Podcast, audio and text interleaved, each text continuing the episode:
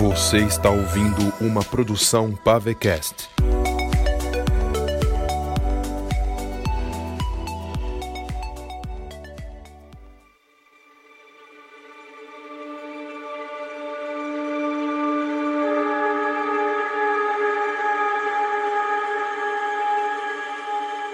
Então vocês tiveram problema no Rio de Janeiro com traficantes e agiotas, voaram até o México e de lá voaram até aqui? Sean perguntou, sentado em sua poltrona com o rosto de deboche mesclado à irritação. Eu não sei no que mais eu desacredito. Wade se aproximou e estendeu o cubo de engrenagens de slint carejo em frente a seu primo. Sean olhou para o artefato e o pegou com delicadeza, como se de alguma forma aquilo o impressionasse. Wade estranhou a expressão de seu primo. Como encontrou a ilha? Eu segui todas as anotações de minha mãe. Wade rebateu, se aproximando da janela e observando a paisagem parisiense do lado de fora com um olhar reflexivo. Eu cheguei até a ilha com o artefato que tínhamos da família. O globo metálico? Isso mesmo. Paul respondeu ao seu filho estendendo o pequeno globo com o símbolo de carejo que jazia em seu bolso. Wade diz que isso representa uma das estrelas de uma constelação desenhada no salão principal do vilarejo da Avareza. E quando encaixei essa estrela no ponto vazio, uma passagem secreta se revelou, me levando para uma sala subterrânea onde estava o esqueleto de Slint,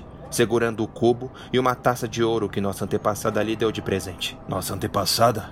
Laila Allen? Shaw questionou, fitando o cubo. Wade assinou que sim com a cabeça. Quando os seguidores de Slint Carejo se rebelaram contra ele e os quatro conselheiros, Slint entregou a estrela para Laila, pedindo para que ela o trancasse na passagem secreta antes que os rebeldes chegassem até ele. Slint implorou para que ela fugisse e nunca mais voltasse por sua segurança. Ela o trancou, retirando a estrela do desenho e fugindo. Por anos a estrela esteve em nossa família. Se não fosse por isso, eu jamais teria encontrado o cubo. E dentro do cubo tem algo que nos aponta para o tesouro. Sean questionou, ainda fascinado pelo cubo. Depois se virou para seu primo com um olhar significativo. Você encontrou o vilarejo de Carejo, Wade. O tesouro não estava lá? Slint levou parte de seu tesouro para erguer aquele vilarejo. Mas a maior parte da fortuna está escondida em algum ponto do planeta. Ele não iria arriscar colocando todo o tesouro onde havia milhares de outros piratas. E esse foi o motivo pela qual os piratas se rebelaram. Paul continuou. Eles queriam que Slint lhes dissesse onde estava o restante da fortuna que só ele e os conselheiros sabiam. Pouco antes da rebelião, Slint criou o cubo, onde apontava para a fortuna, e trancou o cubo com cinco chaves: uma para ele e quatro para seus conselheiros.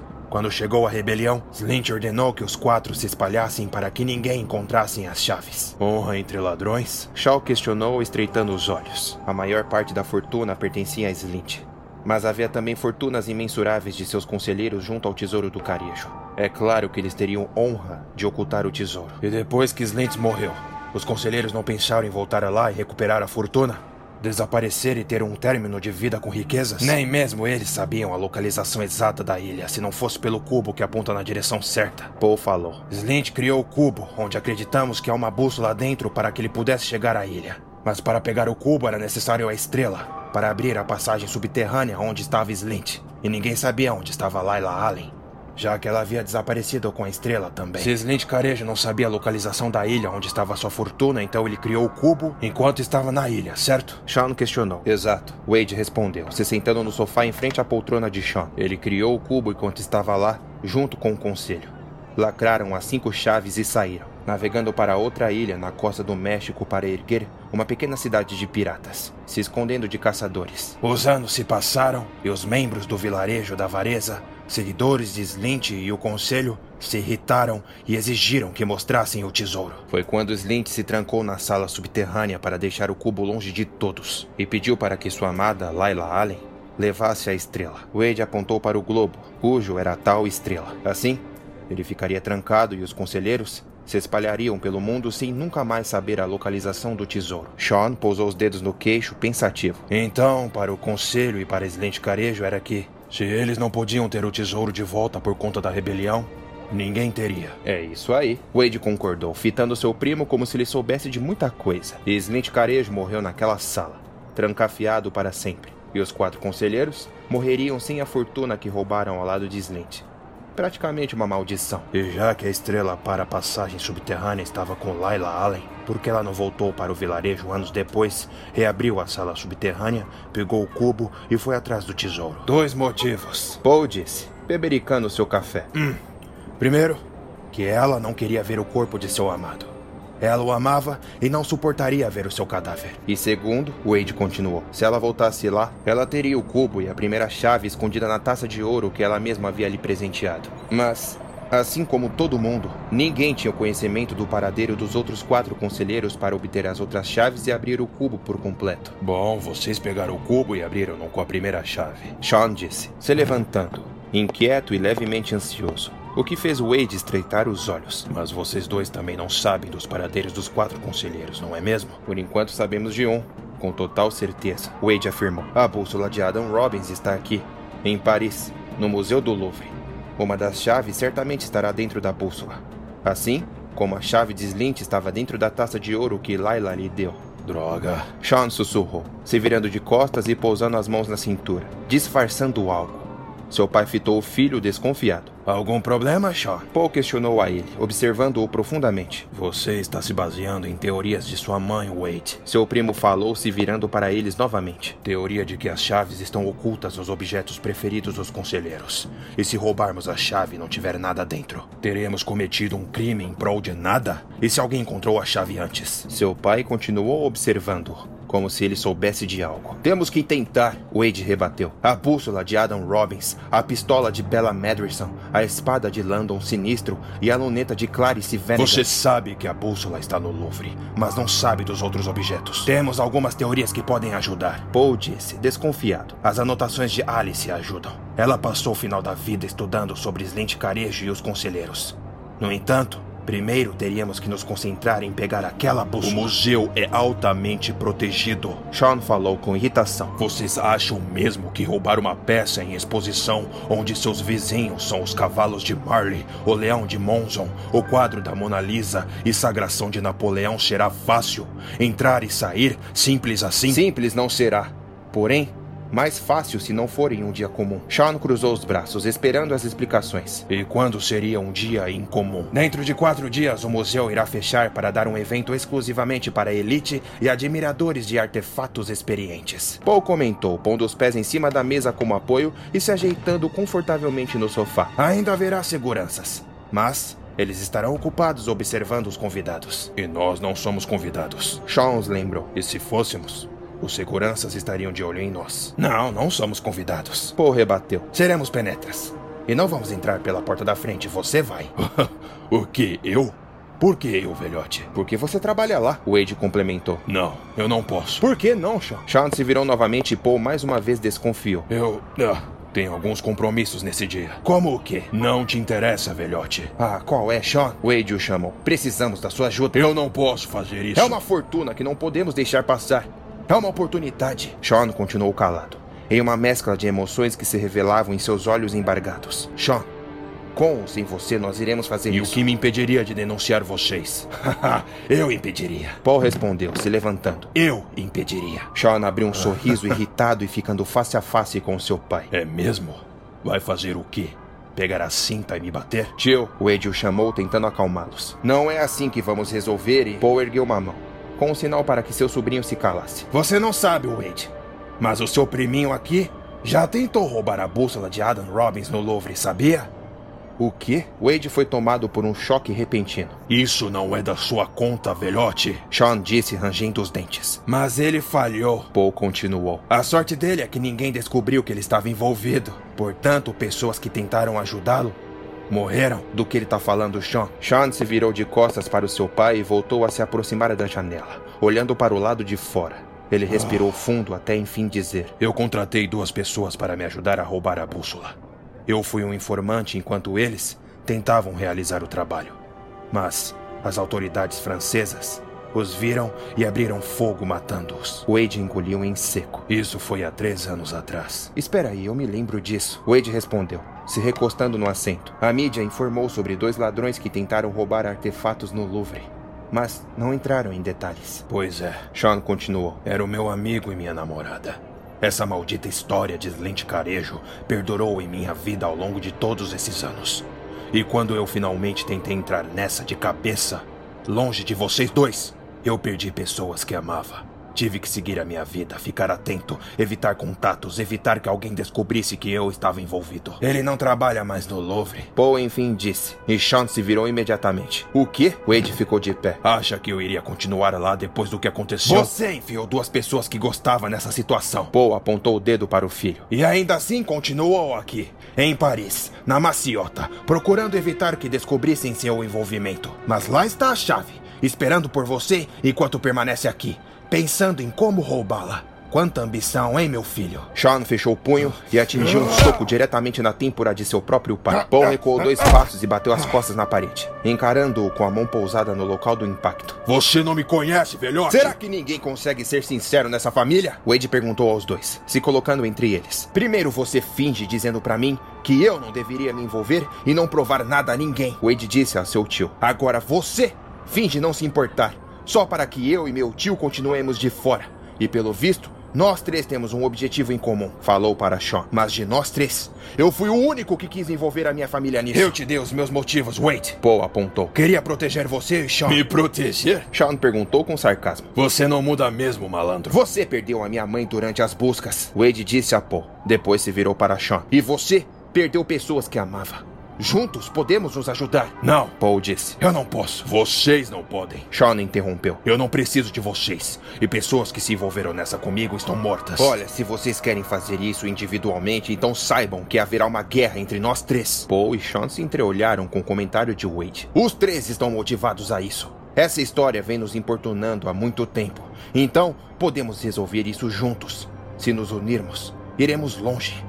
Eu tenho a primeira chave e o cubo. Isso já é um passo. Se unirmos força, teremos a segunda chave. E não adianta mais fingir que não se importa, Sean. Verdades foram ditas aqui e agora. O que me dizem? Vamos unir a nossa família e buscar essa fortuna juntos? Paul se endireitou, massageando ah. o local do soco. Engoliu sua raiva antes de dizer algo e respondeu: Por mais que eu não quisesse vocês envolvidos nisso, já são adultos. Então eu topo. Wade e Paul olharam para Sean. Sean revirou os olhos puxa um tripé com rodas com um quadro negro atrás da cortina. Ele virou o quadro negro para os dois e ambos viram um desenho feito a giz da planta do Museu do Louvre, com diversas anotações de planos para o roubo. Você estudou o local? Paul questionou, arregalando os olhos para o desenho. Eu topo fazer isso com vocês, por mais que eu quisesse terminar sozinho. Sean enfim disse. E eu não pretendo errar uma segunda vez. E o Wade, abrindo um longo sorriso, respondeu. Então vamos roubar essa bússola juntos.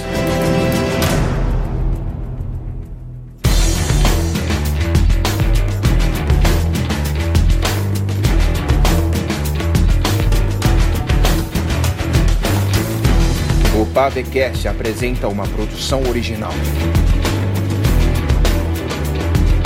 Dirigido e escrito por Lucas Soares. Wade Allen e os Piratas de Slint Carijo. Parte 1. Episódio 2. A Bússola de Adam Robbins.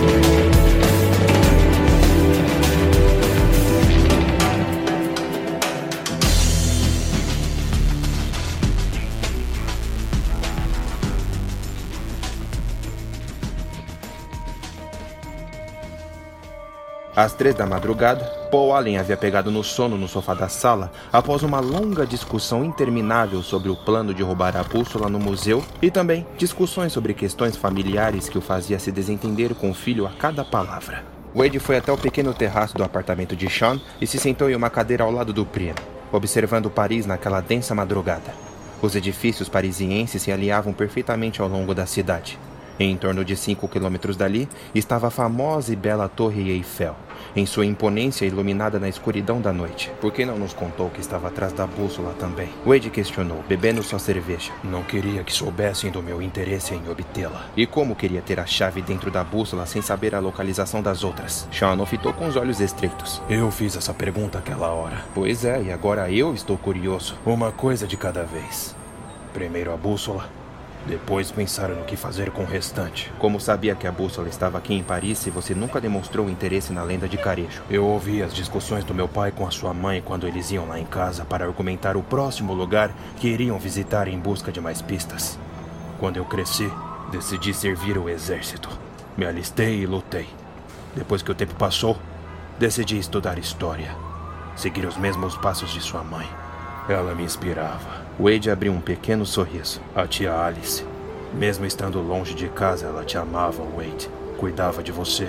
Diferente de meu pai, que nunca tinha tempo para mim. Quando terminei os estudos e me aprofundei um pouco mais na lenda, eu vim para Paris, justamente para encontrar a bússola. Comecei a trabalhar no Louvre e. Você conheceu a sua namorada? Sim. O nome dela era Dina. Havia servido o exército também. Mas eu não a conhecia antes. Ficamos juntos por pouco tempo, mas o suficiente para mudar a trajetória da minha vida. Até que ela morreu. O maior erro da minha vida foi ter contado a ela sobre a lenda de Carejo. Ela se tornou historiadora depois do exército também? Arqueóloga, na verdade. Adorava viajar, estava sempre ao redor do mundo buscando novos fósseis, pedras e. Os olhos de Sean brilharam. Falar dela o machucava. Eu contei a ela que estava motivado a pegar o tesouro e que a primeira pista era a bússola. Foi quando eu envolvi o Tommy, meu amigo também do batalhão. Lutamos lado a lado como irmãos na época. Ele veio até Paris e nós três iniciamos o nosso plano. Eu os convenci. Éramos treinados, sabíamos como lidar com a pressão. Enquanto a gente armava o plano, eu continuava a ir trabalhar no Louvre, entender a estrutura do museu, procurar brechas na segurança, desenhar caminhos de fuga. E quando o dia finalmente chegou, tudo foi por água abaixo. Tommy perdeu o controle da situação e abriu fogo contra os policiais. A polícia revidou e matou a ele e Dina. Assim começaram as investigações. Eu fiquei com tanto medo que desapareci, como um covarde. Fui para a Espanha e fiquei por lá durante um ano até a poeira baixar por aqui. E você voltou? Ainda querendo a bússola? A morte dos dois não foi suficiente para te deixar longe? E eles teriam morrido por nada? Eu voltei para conseguir e honrar a morte deles. Mesmo que seja estranho o termo roubar, eu farei por eles. Wade abaixou a cabeça, bebendo mais um pouco de sua cerveja. É. É por isso que também estou tão fissurado nessa história toda. E Sean não fitou. Minha mãe morreu depois de tanto tempo procurando pistas. E agora? Me sinto na obrigação de continuar e orgulhá-la. Eu sei. Seu primo respondeu. É um sentimento ao qual devemos provar a nós mesmos que nada foi em vão para eles. É, talvez é mostrar que houve resultados. Eu amava Dina e Tommy. Prometi a eles que, quando encontrássemos o tesouro, teríamos um final feliz. No entanto, o que me difere de você, Wade, é que eles morreram por minha culpa. Eu os envolvi nessa. Eles eram adultos. Não importa. A culpa foi minha. Wade se recostou na cadeira, voltando a encarar a cidade. Você é igual ao seu pai, Sean. Quer me ofender? Quando eu fui até ele no Brasil, ele fingiu desinteresse na história. Atuou que nem um malandro. E você fez o mesmo. Fingiu não saber de nada. Isso é mágoa, Wade. Mágoa de mim? Não, não de você. De meu pai. Mas de você é inveja. Ah, ah, inveja? Sua mãe sempre esteve ao seu lado, mesmo que ela estivesse em expedição lá fora. Quando ela voltava para casa, ela o abraçava. Meu pai nunca teve tempo de se sentar ao meu lado e perguntar sobre os meus conflitos na infância e adolescência. Ele era ambicioso com outras coisas. E quando desistiu de ajudar a sua mãe, ele procurou outras formas de ir atrás de fortunas. Não é à toa que depois que minha tia se foi, ele decidiu voltar aos trilhos e procurar o tesouro de Slint Carejo. Talvez o sentimento dele seja igual ao nosso. Wade respondeu: Nós três temos algo em comum. Orgulhar as pessoas que amamos e que já estão mortas. No entanto, você foi o único que decidiu nos envolver nisso.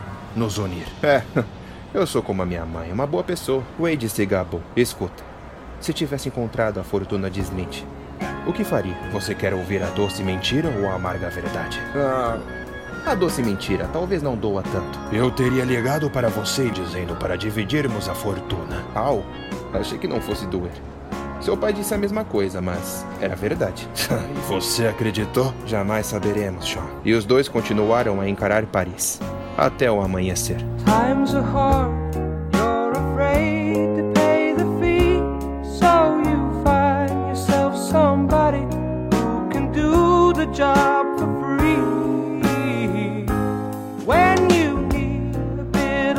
Algumas horas mais tarde, durante a manhã, os três se encontravam na sala do apartamento de Sean procurando meios de chegar até a bússola. É bem provável que no dia da festa a bússola fique à vista de todos dentro de uma cúpula de vidro, o que pode dificultar o roubo. Sean informou, apontando com a ponta do giz o local da localização onde a bússola será posicionada na planta do Museu do Quadro Negro. Quantos seguranças acha que estará no local? Seu pai lhe perguntou. Muitos. Eu diria mais de 50. Eu não sei se tenho coração para isso. Paul informou, caminhando de um lado para o outro na sala. Você já esteve perto da bússola. Wade disse a seu primo. A cúpula é blindada? Não, mas possui sensores de alarme. E se desativássemos o alarme geral? Você teria que subir no telhado, entrar pelo duto de ventilação. Sean foi informando, passando giz pela planta. E chegar até o último andar no edifício da sala de controle. Isso é muito clichê. Paul comentou. E funcional. Wade rebateu. O problema é que na sala de controle ficam seguranças que observam tudo pelas câmeras. Quantos seguranças dentro da sala? Sempre três dentro dos turnos. O duto chega até a sala, certo? Aí é que está o problema. Não, não chega. Você vai ter que se deslocar pelo duto até a sala vizinha do andar superior, onde os funcionários do museu guardam itens de estudo. Uma sala completamente recheada de prateleiras de três andares. Essa sala de estudos fica ao lado da sala de controle? Sim, mas para abrir as portas, vamos precisar de um crachá de um dos seguranças. Todas as portas possuem travas. E como vamos fazer isso? Assim como você, querá escalar o lado leste do edifício, eu vou escalar o lado oeste e entrar por uma das janelas dos corredores do andar superior. Vou incapacitar um dos seguranças, roubar um crachá e abrir a porta para você na sala de estudos. Em seguida, você segue para a sala de espera, controle. Espera, e... espera, espera. Paul interrompeu. Se você vai abrir a porta para ele, por que vocês dois não vão juntos pelo lado oeste, nos corredores? Incapacitam um segurança juntos. Sean se levantou e puxou uma mochila de cima da mesa. Abriu-a e tirou um explosivo C4. Wade e Paul se levantaram nervosos. Que merda é essa, Sean? Quer explodir o lugar? Relaxa aí, velhote. Enquanto eu incapacito um segurança, o Wade arma os explosivos dentro da sala de estudos até eu destrancá-lo de lá. E por que quer explodir a sala de estudos? Wade questionou, de olhos arregalados para os explosivos. Na hora de sairmos do museu, explodimos tudo, sem ferir ninguém. É nessa hora que vamos roubar a bússola. O som das explosões vai dispersar a todos. Mas retrocedendo, assim que eu pegar o crachá de um segurança, eu abro a porta da sala onde Wade vai instalar os explosivos, seguimos para a sala de controle, detemos os três seguranças, desligamos as câmeras e os sensores. E aí explodimos a sala? Exatamente. Aí você entra. Sean apontou para seu pai. Você vai estar lá, no salão com os convidados. Os sensores estarão desativados e você pega a bússola quando todos se assustarem com a explosão do andar de cima. Espera aí. Paul ergueu as mãos. Primeiro, como vou estar na sala com os convidados se não tem convite? Segundo, por mais que as pessoas estejam distraídas com sons das explosões no andar superior, ainda estarei no meio de uma penca de gente. Primeiro, você ainda tem um contato com o Joseph. Ele te arranja um convite falso, certo? O italiano trambiqueiro? Wade questionou. É, ele mesmo. E segundo, você vai levar isso. Sean mostrou a ele um dispositivo do tamanho de uma moeda. Isso aqui é um dispositivo de som agudo. Basta grudar na superfície do vidro e bum! Tudo se estilhaça.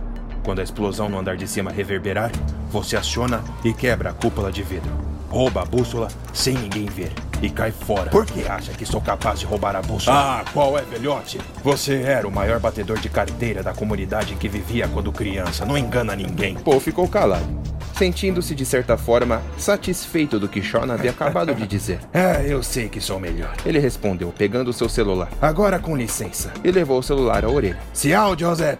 Como está, amigo meu? Estou chamando per chiedere aiuto. E caminhou até a sacada com Joseph no telefone. Tem certeza que isso vai dar certo? Wade perguntou, observando a planta do Louvre no quadro negro. Explodir uma parte do edifício? Ninguém vai se machucar. E a explosão será controlada.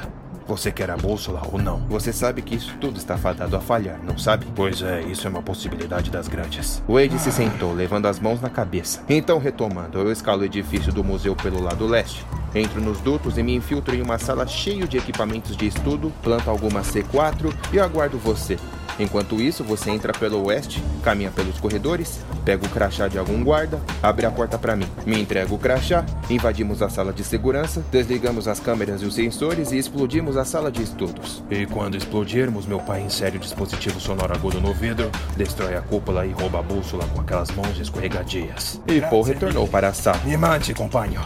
Arrivederci. Paul desligou o celular e disse: Joseph consegue um convite para mim. Original. Mas vai nos custar 3 mil euros. Por que não pediu uma falsificação, velhote? Por que, Sean? Porque o evento é em dois dias e Joseph não vai conseguir falsificar a tempo. Tudo bem, vamos pagar e realizar o trabalho. Wade disse. apaziguando os dois.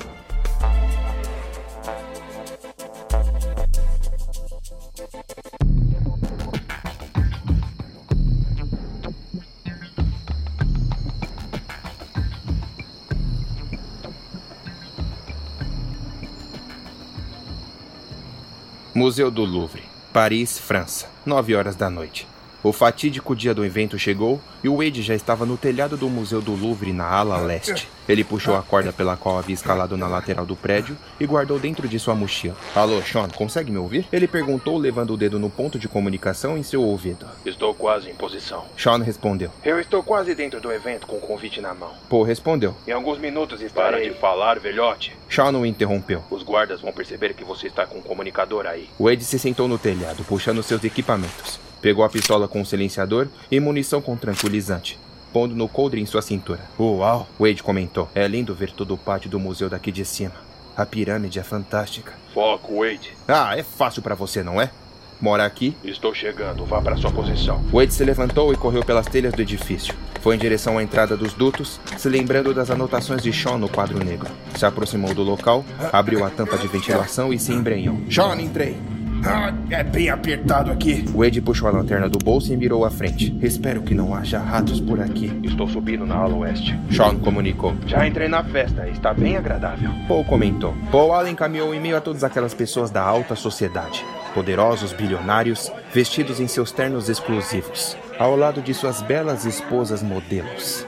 Paul puxou uma taça de champanhe de um garçom que passava bem ao seu lado e caminhou pelo recinto, admirando todos aqueles artefatos, estátuas e quadros. O evento se proporcionava em um único local do museu, onde todos os convidados poderiam desfrutar das mais belas artes do mundo. Paul Caminhou tranquilamente, ajeitando sua gravata borboleta com um sorriso agradável. Se sentiu um astro no tapete vermelho. Ah, vocês não fazem ideia de como é bom degustar das bebidas mais deliciosas do primeiro mundo, enquanto vocês dois se embrenham em dutos e corredores cheios de homens armados. Você sabe por que tá aí no evento, não sabe? Wade perguntou a Paul. Porque ele é velho. Sean respondeu Hã? e Paul ergueu uma sobrancelha. Exatamente. Wade concordou. Você só nos atrasaria, velhinho. Deixe os dutos de ventilação e os corredores com quem tem sangue jovem. Vó merda, vocês dois. Paul rebateu, disfarçando e sorrindo para uma senhora qualquer. Seu auge ficou muito para trás, Paul Allen. Respeita o seu pai, moleque. Continua desfrutando do seu champanhe. O sobrinho respondeu. Só não esquece de tomar o seu remédio de pressão. Vamos zombando, criançada. Até o final dessa noite, eu vou puxar uma bela donzela e levá-la para um motel. Você não esqueceu da Viagra, não, né? Querem calar a porra da boca e fazer o trabalho de vocês? Sean subiu pelo lado oeste do prédio, pousando seus pés na parede e se agarrando à corda. Se aproximou de uma janela superior e se segurou na mesma. Soltou os ganchos da corda e entrou em um belo corredor enfeitado com belíssimos lustres e paredes requintadas de belos quadros. Estou dentro do museu. Sean falou,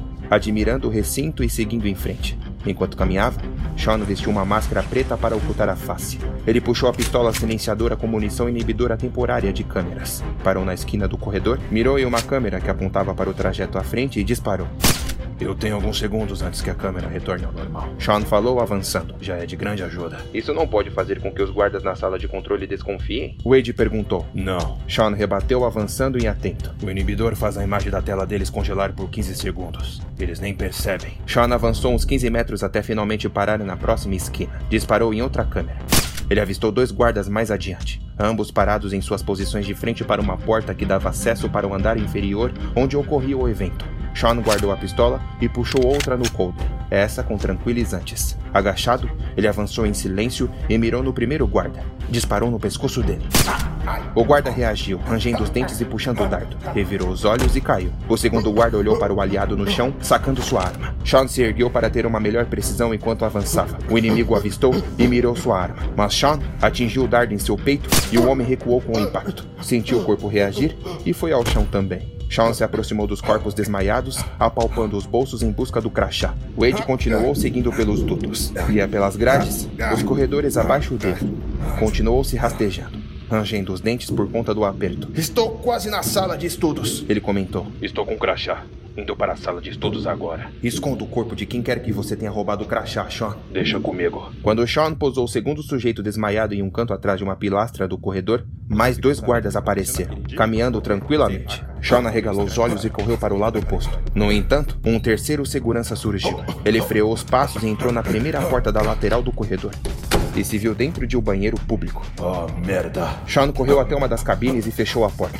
De repente, os dois seguranças entraram, rindo e conversando. Sean subiu no vaso, a fim de ocultar seus pés por debaixo da porta. Em poucos segundos, o terceiro segurança entrou. Faire attention.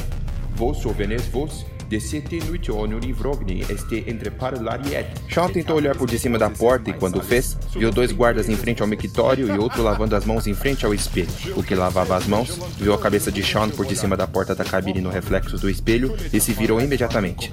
Sean se abaixou o mais rápido possível, mas já era tarde. Qui est dans la cabine Sean fechou os olhos irritado consigo mesmo. Qu'est-ce que c'était Il y a quelqu'un là-dedans. On fait la porte en trop. Ça ne devrait pas être à cet étage. Ah, droga. Ah, pardon, rapazes. Sean respondeu. Mas eu tive que subir aqui por causa da dor de barriga. Sean viu a sombra dele por debaixo da porta. Sortez de la maintenant. Masque. Sean posou os pés no chão, revirando os olhos. Estralou os punhos e o pescoço, dizendo: Muito bem, rapazes. Sean chutou a porta, arrebentando as dobradiças e atingindo a cabeça do adversário logo atrás. Os outros dois reagiram levando as mãos na cintura. Sean disparou o tranquilizante no da esquerda, mas errando centímetros. O da direita pegou o cacetete e acertou os punhos dele. A arma rolou pelo chão até a outra cabine. Sean desarmou o sujeito do cacetete e o atingiu na têmpora. O da esquerda o socou duas vezes. Mas Sean o revidou com mais dois e terminando com um chute, levando-o ao chão. O que havia levado a pancada da porta no rosto se levantou, agarrou a roupa de Sean e o jogou com tudo por de cima da pia, quebrando os espelhos. O mesmo homem sacou sua pistola, mas Sean o chutou ainda em cima da pia. Posou os pés no chão, correu e saltou com uma cotovelada no nariz do guarda. O sujeito recuou com impacto em uma das cabines e caiu no vaso sanitário, nocauteado. Outro guarda tentou agarrar Sean com um mata-leão, mas o ex-militar se lembrou dos treinamentos do batalhão e se desvencilhou com um golpe. Sean se virou para ele e fechou o punho para acertá-lo, mas outro inimigo ajudou o aliado e agarrou o tronco do ex-militar, levando-o ao chão. Sean o chutou, tirando-o de cima de si. Se levantou com um salto para a frente com o impulso das pernas e fechou os punhos para espancar os dois. O da esquerda avançou primeiro. Sean se abaixou de um soco e o atingiu na goela de um direto rápido como um trovão. O da direita tentou atacá-lo. Sean recuou um passo, se desviando de um morro. Girou no próprio eixo e chutou o homem no estômago. O guarda sentiu o impacto do chute e caiu em mais alguns espelhos por de cima da pia. O que havia levado o sopapo na goela se levantou com um caco de vidro e acertou um corte no braço de Sean. Sean rangeu os dentes e se virou para ele, levando outro corte na sobrancelha por debaixo da máscara que vestia. O ex-militar agarrou o braço do adversário com um treinamento digno de um soldado. Girou o corpo para a frente e fez o inimigo rolar por de cima de suas costas, caindo de costela no chão. Sean girou o punho do homem quebrando. O outro desceu da pia, pegou Sean de surpresa e o agarrou no tronco. Levou-o contra a parede e quebraram alguns pisos. Sean sentiu a dor nas costas, mas agiu rapidamente. Acertou um golpe de direita na têmpora do homem, uma de esquerda na costela, dois tapas simultâneos nos ouvidos dele, um direto no nariz e o nocaute perfeito de esquerda. O homem caiu no chão cuspindo os dentes. Sean se aproximou daquele que havia quebrado o punho ainda no chão e o finalizou com um soco na cara. Puta merda. Ele praguejou, estralando as costas. Que trabalho difícil! Wade comentou no comunicador. Vocês aí ficam com a parte mais fácil enquanto eu me esforço ao máximo aqui. Sean revirou os olhos. Quando decidiu sair do banheiro, o segurança que havia apagado no vaso sanitário ressurgiu, atingindo-o na cabeça. Sean sentiu o impacto e foi ao chão. Balançou o rosto tentando se concentrar. Se levantou e se defendeu de três golpes. No quarto soco, Sean aproveitou a brecha do inimigo e acertou seu pé na lateral do joelho dele. O guarda se ajoelhou com uma perna, tentando se manter de pé. Sean saltou para a frente com a canela direto em seu pescoço. O homem foi jogado com impacto e caiu de costas, desmaiado ao lado dos outros dois. Sean se virou para um dos espelhos quebrado pela metade e tirou a máscara. Seu rosto sangrava muito por conta do corte na sobrancelha. Seu olho estava roxo. Seu lábio inferior possuía um rastro de sangue agressivo. É melhor que a chave esteja dentro daquela bússola. Shaw comentou, lavando os locais do ferimento. Ou eu vou fazer com meu primo e meu pai o que esses canalhas fizeram comigo. E vestiu a máscara. Wade, Estou indo para a porta da sala de estudos agora. Respondeu, pegando a arma com tranquilizante no chão e disparando nos três guardas adormecidos. Estou em cima da sala, Wade comentou, abrindo a grade do duto para finalmente cair no recinto. Ao abrir, o explorador pulou do alto e caiu com uma cambalhota para amortecer a queda. Ao ficar de pé, sentindo leves dores pelas pernas após a queda, olhou ao redor e se viu em uma enorme sala escura, com dezenas de prateleiras guardando quadros, estátuas e outros artefatos por debaixo de lençóis. Wade caminhou por entre as gigantes prateleiras, fascinado com a quantidade de obras artísticas esquecidas no recinto. Aí, Sean, entrei na sala. Ela é enorme. Vai ser doloroso explodir tudo isso. Tem muita coisa incrível aqui. Não se apegue a isso. Já estou chegando. Plante as bombas, rápido. Wade puxou a mochila e tirou duas bombas C4 caminhando pelo lugar à procura do melhor espaço para a explosão. Paul Allen andou por entre as pessoas, se embrenhando por entre todos os convidados, até enfim chegar em frente à cúpula de vidro que protegia a bússola de Adam Robbins. A peça tinha tons de bronze com linhas douradas. Era claramente antiga, com desenhos ornamentados ao estilo do século XVIII. Tinha o tamanho da palma de uma mão adulta. Paul olhou melhor para o local que rodeava a cúpula e viu alguns sensores apontados para o vidro. Ah, pessoal! Paul os chamou, se virando de costas para a bússola a fim de não chamar a atenção enquanto mais algumas pessoas se aproximavam para admirar o objeto de Adam Robbins. A bússola está bem aqui ao meu lado. Paul levou uma de suas mãos para dentro do bolso da calça, envolvendo o dispositivo de som agudo entre os dedos. Quando quiserem, é só me falar. E para piorar a atual situação, Paul avistou um grupo de cinco homens mal encarados vestidos com roupas caras entrando no recinto. Todos eles tinham posturas militares, mas trajando roupas civis. O do meio, e que mais se destacava, era Pierre Lano, o homem alto, musculoso e tatuado, intimidando até mesmo os convidados aos arredores. O sujeito estava com um suéter preto e boina na cabeça. Pierre caminhou pelo local tranquilamente, mantendo os braços para trás das costas, como mais um convidado acompanhado de seus capangas. Mas seu olhar era sinistro e atento como a de uma águia observando cada canto do recinto. Ah, temos um problema. Paul falou. Problema? Wade perguntou. Que problema? Pierre Lannon está no recinto. O quê? Sean ficou surpreso. Você tem certeza disso? Espera aí. Wade continuou. É um sujeito grandalhão, careca e militar? É, ele mesmo. Eu vi esse cara lá na ilha do vilarejo da Avareza. Ele estava com Albert Vigort. O quê? Tem certeza disso? Sean perguntou. Absoluta. É alguém que você não se esquece tão cedo. Merda. Se Pierre está trabalhando com Vigort, então temos um problema enorme nas mãos. Se eu acreditasse em fantasmas, eu diria que um deles está bem em minha frente. Paul ouviu alguém dizer em suas costas, e quando se virou, lá estava Vigort. Falando no diabo? Paul reagiu, assustado. Albert estreitou os olhos com um sorriso desconfiado, ajeitando sua gravata bilionária. Ora, ora, ora, se não é Albert Vigort? Bem na minha frente. É o quê? Só pode ser brincadeira. Paul Allen, o malandro compulsivo. Vigort estendeu sua mão para cumprimentá-lo. Paul olhou para a mão do sujeito, onde um relógio de ouro se destacava em seu pulso. Só não furte o meu relógio.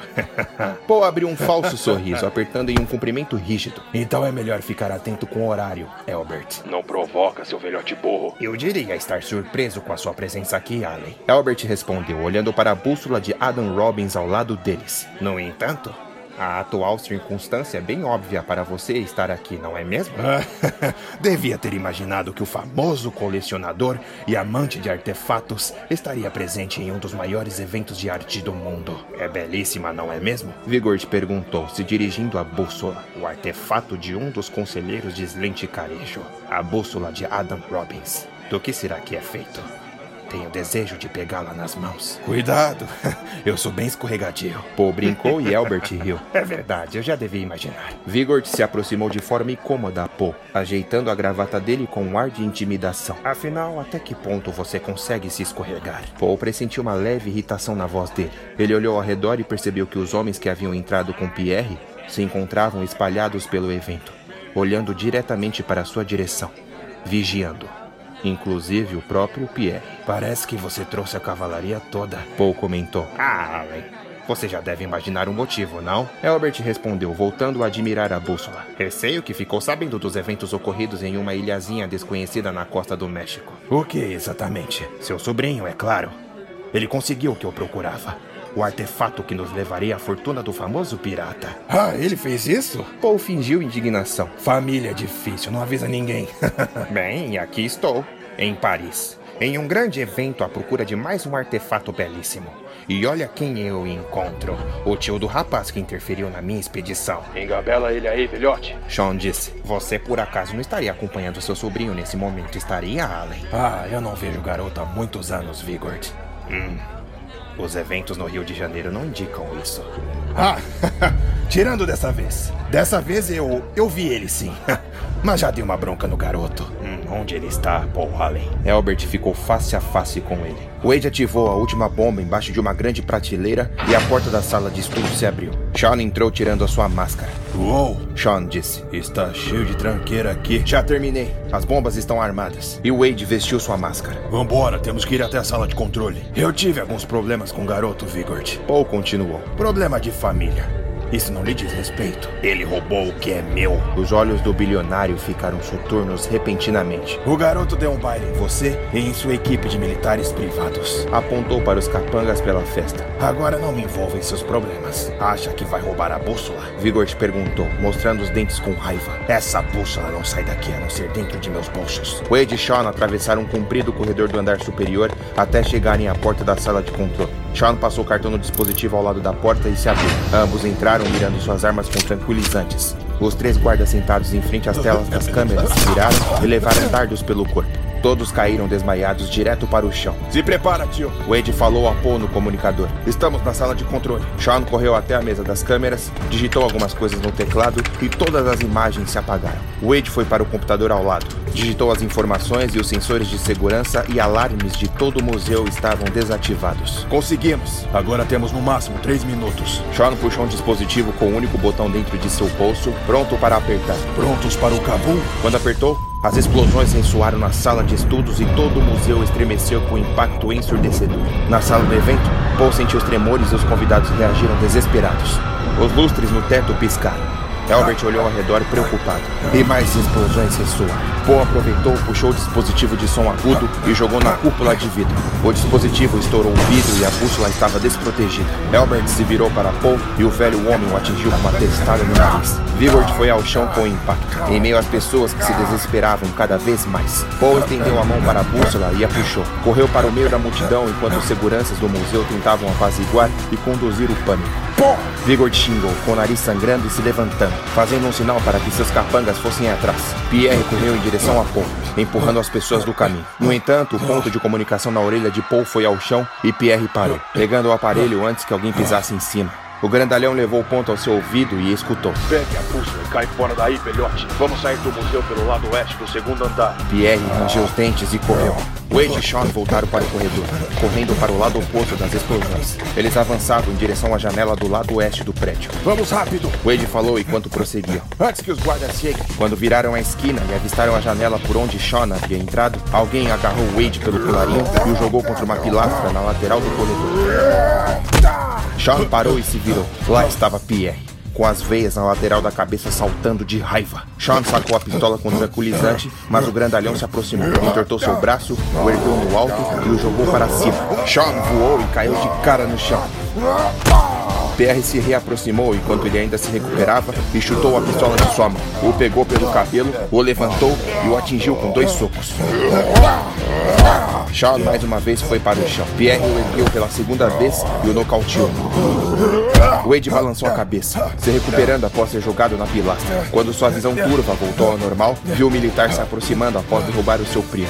Ele puxou a pistola de seu couro, mas Pierre atingiu seu braço e a arma caiu de seus dedos. Pierre fechou os punhos e o socou contra a parede. Wade tentava bloquear, mas mesmo com as defesas, o impacto do soco do sujeito era muito potente.